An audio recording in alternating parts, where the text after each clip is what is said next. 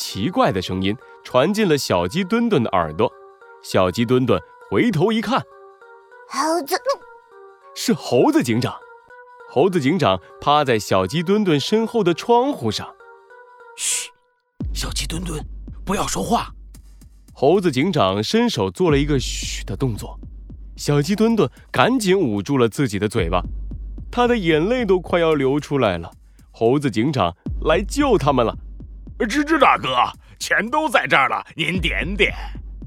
犀牛强哥用双手把装满钱的袋子递给了老鼠吱吱。老鼠吱吱眼前一亮，从袋子里抓出一把钱，就开始数。小鸡墩墩，把这个东西塞进大象的鼻子里，先让大象失去力气，我们再一起打败这两个坏蛋劫匪。猴子警长把窗户打开了一条缝，悄悄地塞了点东西到小鸡墩墩的手上。小鸡墩墩低头一看，是胡椒粉。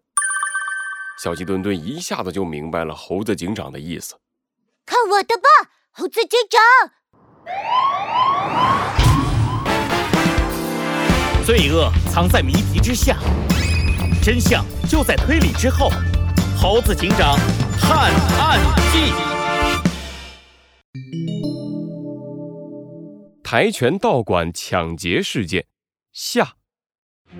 喂，老鼠吱吱，我不服气！你敢不敢和我比一场？老鼠吱吱抬头一看，小鸡墩墩又跳出来了，叉着腰，抬起头，不屑地看着他呢。你这只小肥鸡又想来吃点苦头吗？比就比，你想比什么？我们来比掰手腕，如果你能赢我，我就服气了。小鸡墩墩伸出一只手，对着老鼠吱吱。哈哈哈哈好啊，比就比。不过我要派我的大象老弟代替我去比。你，你这是耍赖！哈哈，我哪里耍赖了？大象老弟的东西就是我的，我的东西还是我的，所以大象老弟的力气就是我的力气。上吧，大象老弟，给这头小肥鸡看看你的力气。大象大叫一声，伸出鼻子卷向小鸡墩墩的手。老鼠吱吱闭上眼睛，准备好好听听小鸡墩墩被丢出去之后的惨叫。啊，这这怎么回事？大象老弟，你怎么不动了呀？想象中的惨叫声并没有传来。老鼠吱吱睁开眼睛一看，大象僵在原地。一动不动，小鸡墩墩露出了笑容。嘿嘿，老鼠吱吱，你中计了！大象突然打出了一个好大好大的喷嚏，把老鼠吱吱从它的身上震了下来。原来，小鸡墩墩借着掰手腕的机会，把胡椒粉塞进了大象的鼻子里。大象瘫倒在地上，打喷嚏打个不停。就在这时，一个身影从窗户跳了进来。就是现在，小鸡墩墩，抓住他们！是猴子警长，穿着警服的猴子警长从窗户跳了进来，一个灵活的跳跃，就来到了老鼠吱吱和大象的面前。还没等老鼠吱吱和大象反应过来，他们的手上就多了一双银白色的手铐。以正义之名，我宣布，猴子警长用食指点向自己的警徽，然后朝着老鼠吱吱和大象用力一指。老鼠吱吱和大象，你们被捕了。我我我我，对不起，我错了。老鼠吱吱的声音又变得和最开始一样小了，大象的喷嚏还在打个不停。犀牛强哥第一个冲到了猴子警长身边，握住了猴子警长的手。猴子警长，你来的真是太及时了，多亏我在这里拼命抵抗这两个坏蛋劫匪，才等来了你呀！哎呀，不用谢我，不用谢我，只要给我发一个森林好市民奖章就可以了。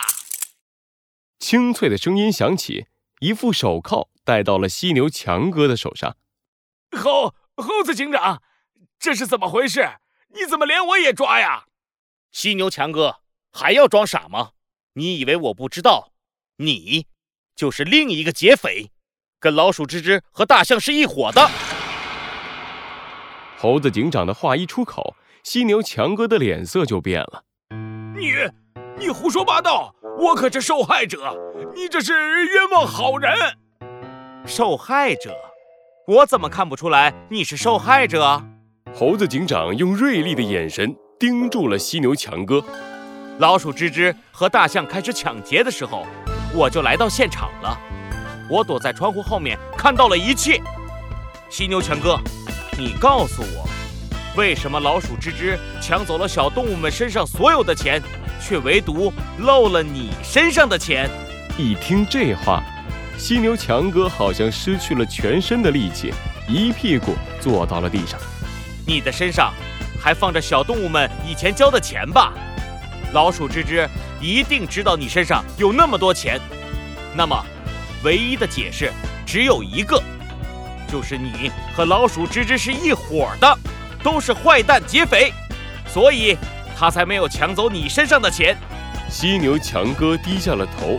猴子警长完美的推理击穿了犀牛强哥的心理防线，他承认了自己的罪行。呃，是我错了，猴子警长，我根本就不会什么跆拳道。如果再教下去，小动物们一定会让我退钱。我就想到了这个办法，让老鼠吱吱来抢钱，事后我再和他们一起把钱给分了。我错了，我愿意接受惩罚。